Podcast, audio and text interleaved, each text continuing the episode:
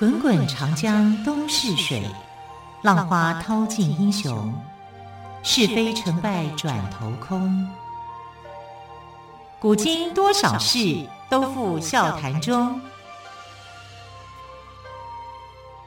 陪你说历史，汪培制作主持。朋友们收听今天的《陪你说历史》节目，我是汪培。同样再次为朋友们邀请到历史专栏作家于远炫老师来到我们节目当中。老师好，主持人好，听众朋友大家好。老师，上个星期我们说了很多关于妈祖啊、三山国王啊已经开张圣王的故事。对，那么这一周呢，我们是不是也来再聊一些这方面的话题？因为听众朋友们都觉得很有趣。呃，因为这是跟台湾有关的这个民间信仰，民间信仰啊。那我们来看哦，今天要来讲的是跟妈祖有一点对头的。跟有人敢跟妈祖对头？在民间传说里面是有一个人，哦、传说。对对对啊，这个人是谁呢？就是保生大帝。保生大帝，哎，是不是在大龙洞那边啊？呃，对，其实保生大帝的。保安宫哈、哦、是很多家的啦，哦、有很多家就对了，对对对哈。但民间信仰就这样，不会只有在台北。但是呃，以台北的大龙洞的保安宫啊，是最最有名，比较有名啊。对，因为保安宫里面呢，它算是一个古迹啊，那里面有很丰富的这种呃文史文物啊，是可以去做观赏的。比如说，我们到保安宫的时候啊，进去啊，会有一对的石狮子。对，通常来讲都会这样嘛，哈，庙门前都有石狮子嘛。嗯、那小朋友，我记得我小时候很调皮，我就骑在石狮子上面，就我妈在那边拔杯，怎么样拔拔半天都没有，哦、好灵哦！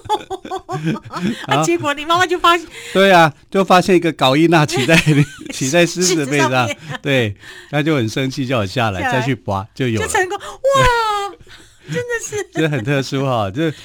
我们也不知道啊，就觉得这个高度小孩子爬上去还蛮刚好的，骑上去。小孩子拔到玩具嘛。对对，对。哎，那老师，那石狮子、嗯、这个石狮石狮子前面有没有四十四只石狮子？没有。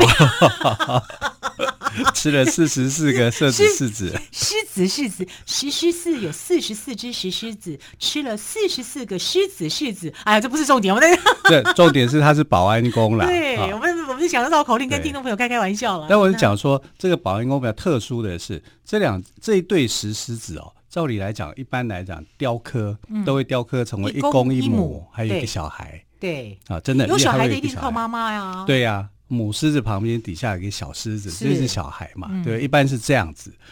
但是呢，保安宫的石狮子是都是公的。为什么有特别的缘故吗？因为刻错了。刻错。可是，简单一讲就是刻错了。可是，如果我是信众的话，我会愿意出捐捐钱让寺庙把它改正啊。呃，所以后来这个刻错的这个雕刻师傅就跑掉了。嗯对对，因为他怕赔钱，他怕被骂，这 就跑掉了啊！但是这个跑掉就反正留，后来害保安公司认为说，反正就这样子磕了，也许就是天意了啊！所以这是保安宫里面非常有趣、很奇特的一个。哎、嗯，为什么他们家的狮子是一对公的啊？都是开口的。我们看公狮子跟母狮子，其实是公狮子开口。然后母狮子呢，它是闭口的哈，从这样来做一个分辨啊。最简单的分辨就是还有一个小孩，小孩，因为小孩来的话是最好认的。对，可是如果我是科的人呢，我可能会把母狮子开口，公狮子闭口。对，河东狮吼嘛。对。你你应用的很好，对不对？对。然后这个呃进去以后啊，其实它狮子是顾门口的、嗯、啊，顾门口呢，然后这个大门一打开，其实它有所谓的三穿门。所谓三穿门，就是你看穿就是三个直的啊，也就是说它有三扇门是直的啊。其实要旁边右侧跟左侧算进来的话，就是五扇。好、啊，这是呃帝王规格的这个庙宇才有的。啊只有称为帝君才会有三川门，如果没有帝君这样的一个称呼的话，它就没有。好，比如说祖师庙，它可能就没有这样的一个规模。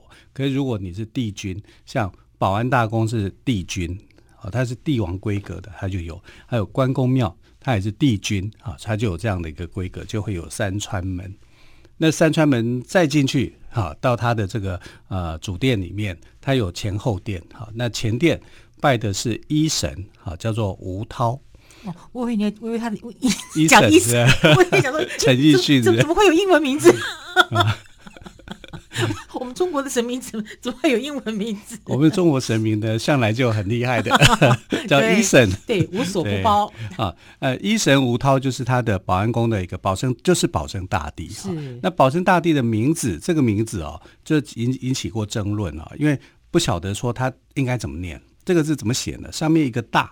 下面一个十，大小的大，大小的大，然后下面一个十，十字路口的十。哎，这个字我在哪里见过啊？你会直接把它读成本，对对。然后有人就说这个字是本的异体字，嗯哼，啊，就是说正体字是本，然后异体字是这样。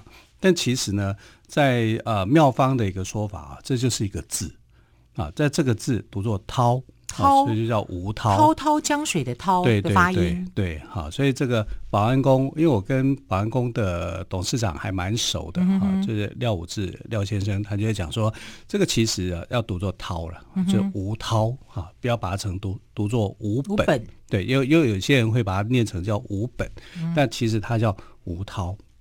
这个不是无本哦，那本钱无本生意的，对对，做生意是有良心，他花很多钱的，啊。那其实他是一个非常有良心的这个医生啊，在宋朝时间的一个医生。好，那因为他在福建这个地方行医，活人无数哈，所以又连一些动物啊，老虎啊什么都去找他去帮忙哈，所以他是在当地的时候是非常受到信信众的信仰的。对他过世以后，那新弟弟也很善良，是对啊。但是台湾却流行一个他跟妈祖在斗法的故事。嗯，我只能说是流行。为什么叫流行呢？因为这个事情是根本不存在。那可以讲流传吗？对啊，流传啊。可是为什么会有呢？哈，因为呃，所谓的大道公风啊，妈祖婆语，什么意思？什么意思啊？就是说妈祖婆哈，妈祖她是什么时候生的？三月二十三号，农历三月二十三号，这个时候是刚好梅雨季，所以每逢他生日的时候就会下雨，啊，就是说，哎，妈祖庙的时候，妈祖的生日啊，诞辰的时候就会下雨。那大道公风呢，就是大道公呢，因为他有这个戴着帽子，然后这一天五月五月份是他的这个农历五月份是他的生日，那五月他就是六七月嘛，然后那个时候呢。风很大啊，这个吹起西南风，说风是很大的，所以有这样的一个说法，说把大道公的帽子给吹掉啊，所以大道公风，妈祖婆雨。其实这个是讲台湾的气候，好，可是这个气候呢，呃，比较不容易解释的时候，就用两个神明的典故哈来做啊，就是啊，把大道公啊，为什么这个在五月份的时候，农历五月份的时候风会比较大？还是因为妈祖婆做法把大道公的帽子给吹下来，哎，那为什么他们两个人会这个彼此做法在戏弄对方？哈，因为大道公啊，大道公就是保生大帝，嗯哼，保生大帝想要娶这个呃林默娘妈祖婆，哦，他本来想结成一对啊，对啊，他想娶她。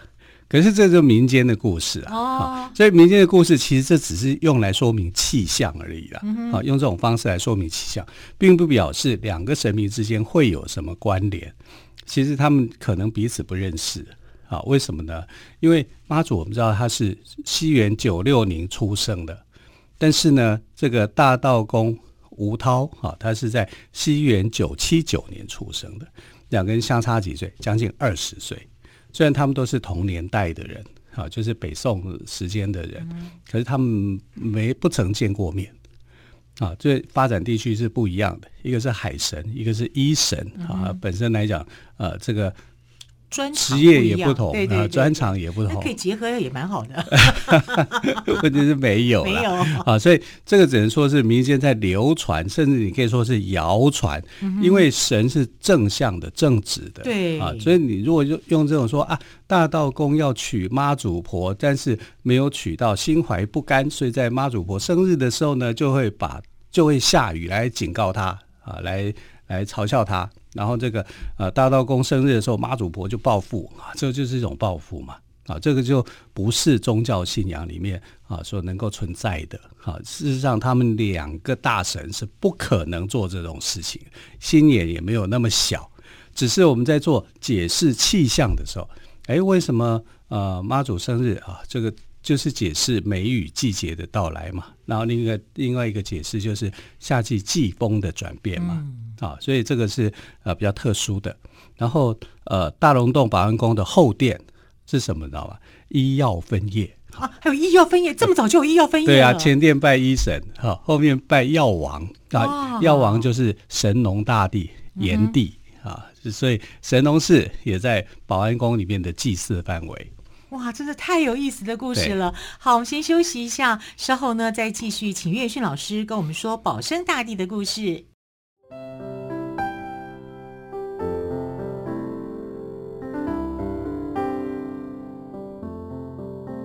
听见台北的声音，拥有颗热情的心，有爱与梦想的电台，台北广播 FM 九三点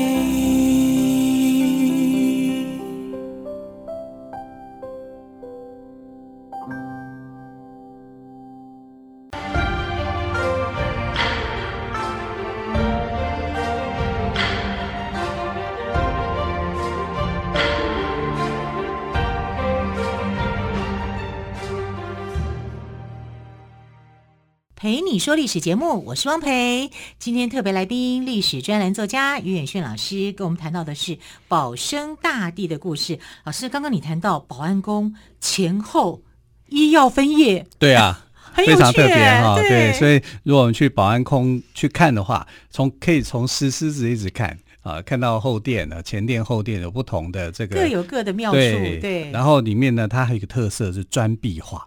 砖壁画，对。就是它有一个呃四周围哦有这种壁画啊，这个壁画应该是画在砖上面，所以我称为叫砖壁画。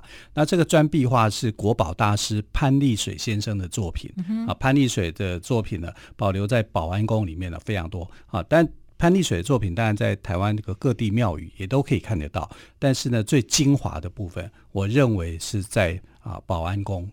大龙洞的保安宫，这里面有很多的这个画风啊，比如说啊，这个画《三国演义》里面的作品啊，还有画钟馗啊，而且他那个钟馗啊，是跟一般画的画法是不一样的，因为钟馗的形象来讲，有三种画法，一种是用黑白画的，就是水墨画啊，水墨画的表示呢，就是说钟馗在这个呃治鬼的时候，在在除除这些妖魔的时候是黑白分明的。啊，另外一个就是穿红袍。那为什么要穿红袍呢？因为他被他他本来他是一个读书人，因为长得太丑，然后他就自杀嘛。自杀以后，呃，死掉以后就封为鬼王啊，然后去救唐玄宗嘛。故事是这样子。然后，其实我觉得为什么？当然，我是觉得说不要以貌取人啦。可是有时候听到一些因为长长相太丑而有一些不幸身世的人，我又觉得说。嗯，好可怜哦。对，然后还封他当鬼王去抓鬼，啊、这样哈，为皇帝去斩除妖魔啊，然后好好好好惨哦，好悲哀，对不对啊？但不管怎么样了，他就是有一个官位在身，所以他穿的是红袍。这个红袍其实在史书上面来讲叫做飞袍，飞色。对啊，那飞一个就是“密”字边，在一个非常的“非”。我们讲说有什么绯闻嘛？对啊，对不对？其实很多人都把它念成叫绯闻，啊，其实这个读字应该读成叫“飞”。老师，你看。啊您想的就跟我想的不一样，我就想到柯南绯色的弹丸。你比较有童心，这样。我爱爱看卡通。对啊，所以你看这个钟馗的画法呢，那你看他他不是黑白画啊，水墨画也不是这样的彩色的大红袍，他是穿蓝袍。哎，为什么让钟馗穿蓝袍？这就很有意思，因为代表的是他一个平民的身份。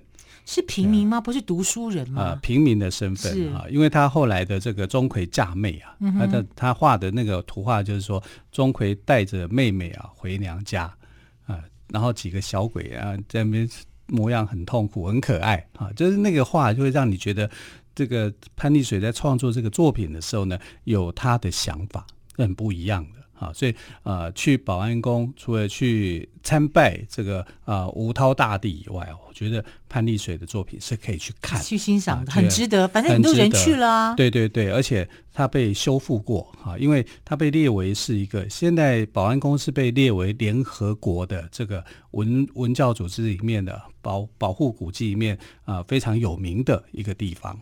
所以我们可以过去看哈，那里面曾经有这个澳洲的团队去修复这个砖壁画，还有做一些排水的设施，好，这是很特殊的、很不一样的哈。那为什么我会知道这么多？因为我曾经在保安宫里面去帮志工去解说这些画、做导览这样的。好，好，那我们回到保安宫的题目哦，就是保安宫呃信仰的是这个保生大帝吴涛。那吴涛呢，后来就被称为叫大道公。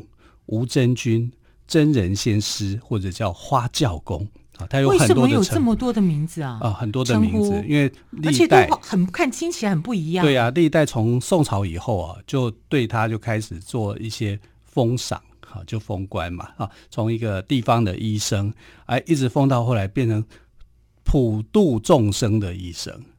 有点像海神哈，这个妈祖一样，也是从地方的信仰慢慢慢慢推广，变成了全国性的信仰。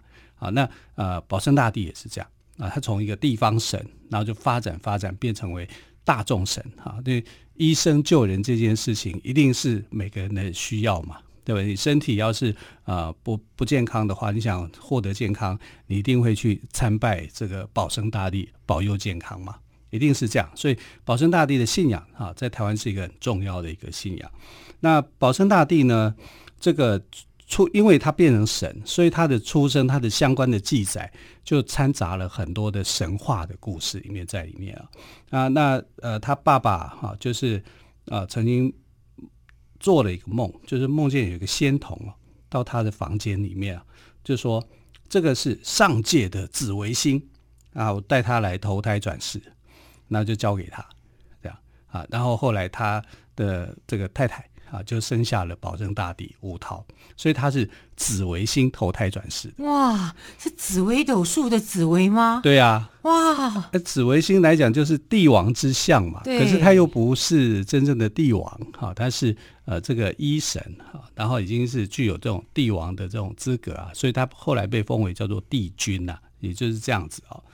那他的这个金龙是有五个爪的，是不同的啊。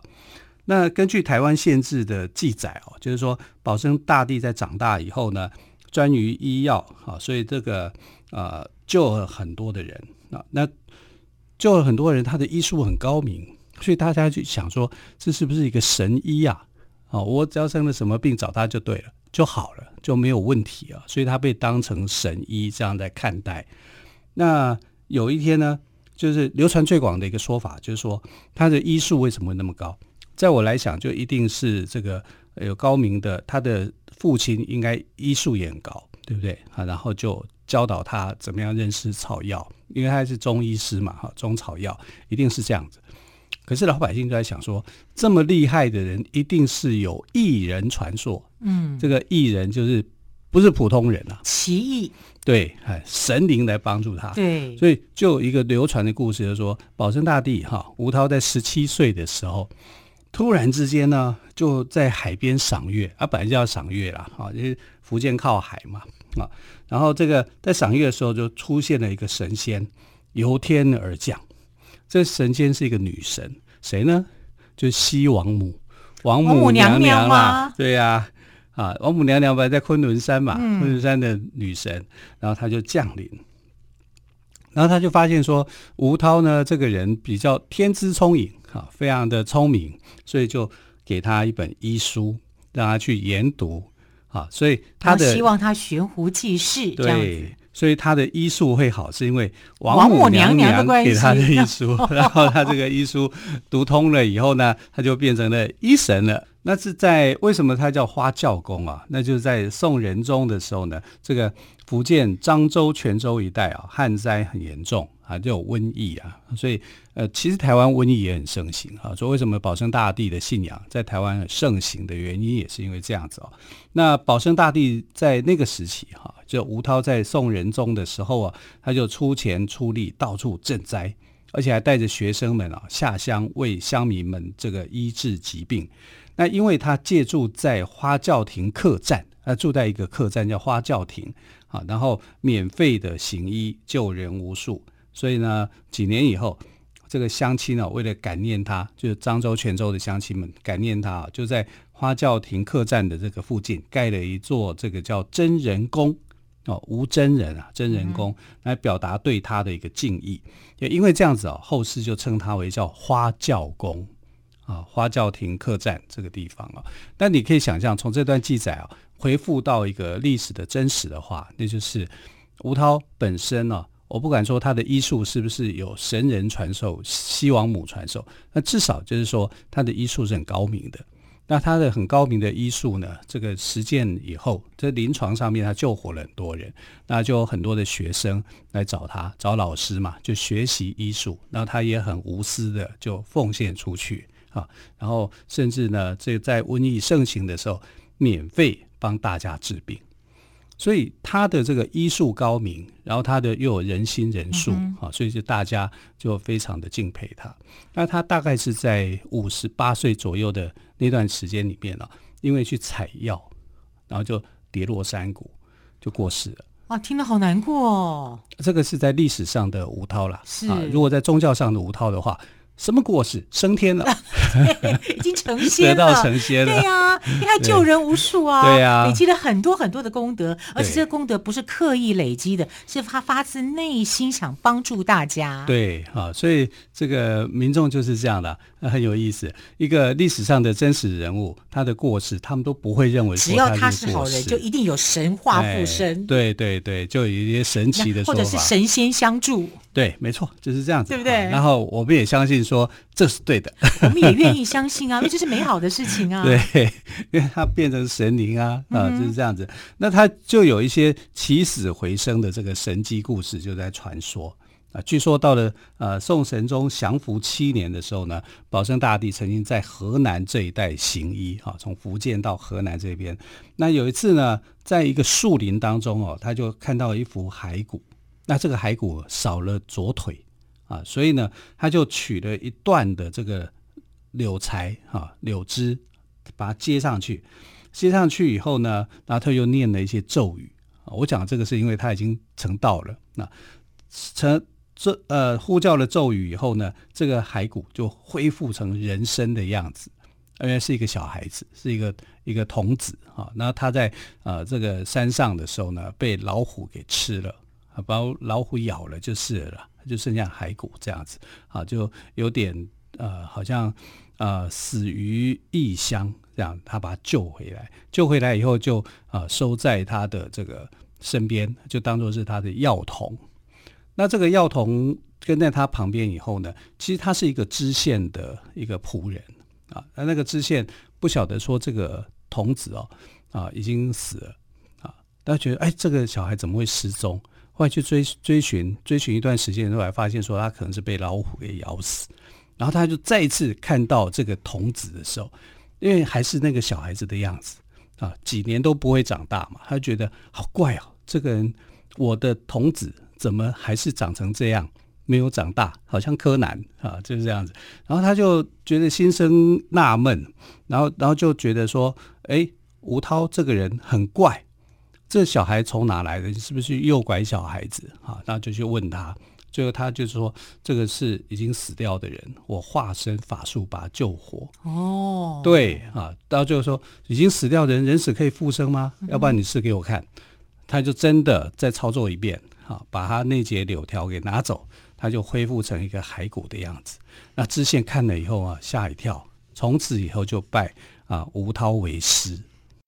总之呢，吴涛是一个医术高明、令大家信任的保生大帝哦，也令我们大家所敬仰。好，非常谢谢岳轩老师今天跟我们说保生大帝的故事，老师谢谢喽，谢谢，亲爱的朋友，我们就明天再会，拜拜。